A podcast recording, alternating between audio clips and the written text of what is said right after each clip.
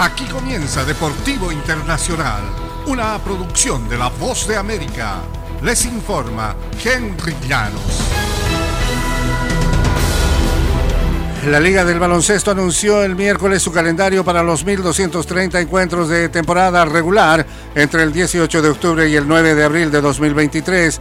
Abarcarán cuatro países con México y Francia, escenificando duelos de la campaña regular junto a Estados Unidos y Canadá están los usuales días destacados. Stephen Curry, Golden State alzarán su estandarte de campeones el primer día como parte de los privilegios para los monarcas de la NBA. Así como nuevamente cinco duelos del día de Navidad, este año trajo un cambio drástico, no se disputarán partidos durante el día de las elecciones de medio término.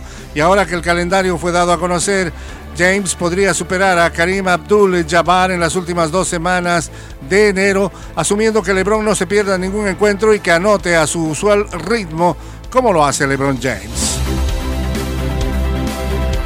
Y el rey LeBron James pactó una extensión de dos años en su contrato por 97 millones de dólares, con lo que quedaría vinculado hasta la temporada de 2024-2025 con los Lakers de Los Ángeles, informó su agente. El director ejecutivo de Clutch Sport, Rich Paul, indicó que el convenio convertirá a James en el jugador mejor pagado en la historia de la NBA. El acuerdo que alcanza el tope permitido por la liga incluye una opción que mantendría al segundo máximo anotador en la historia de la NBA con los Lakers tras cumplir los 40 años en diciembre de 2024. James, de 37 años, está por iniciar la última temporada de su más reciente contrato con los Lakers que adquirieron al cuatro veces jugador más valioso de la NBA y cuatro veces campeón en julio de 2018.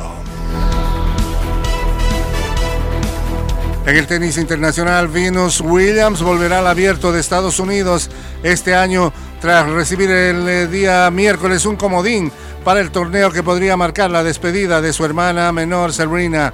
Venus se proclamó campeona de individuales en ediciones consecutivas del US Open en 2000 y 2001. En esta edición se cumplen 25 años desde que alcanzó la final de Flashing Meadows en 1997, apenas con 17 años y en su primera temporada completa en la gira profesional. A sus 37 años, Venus no disputó el eh, abierto de Estados Unidos el año pasado por lesión.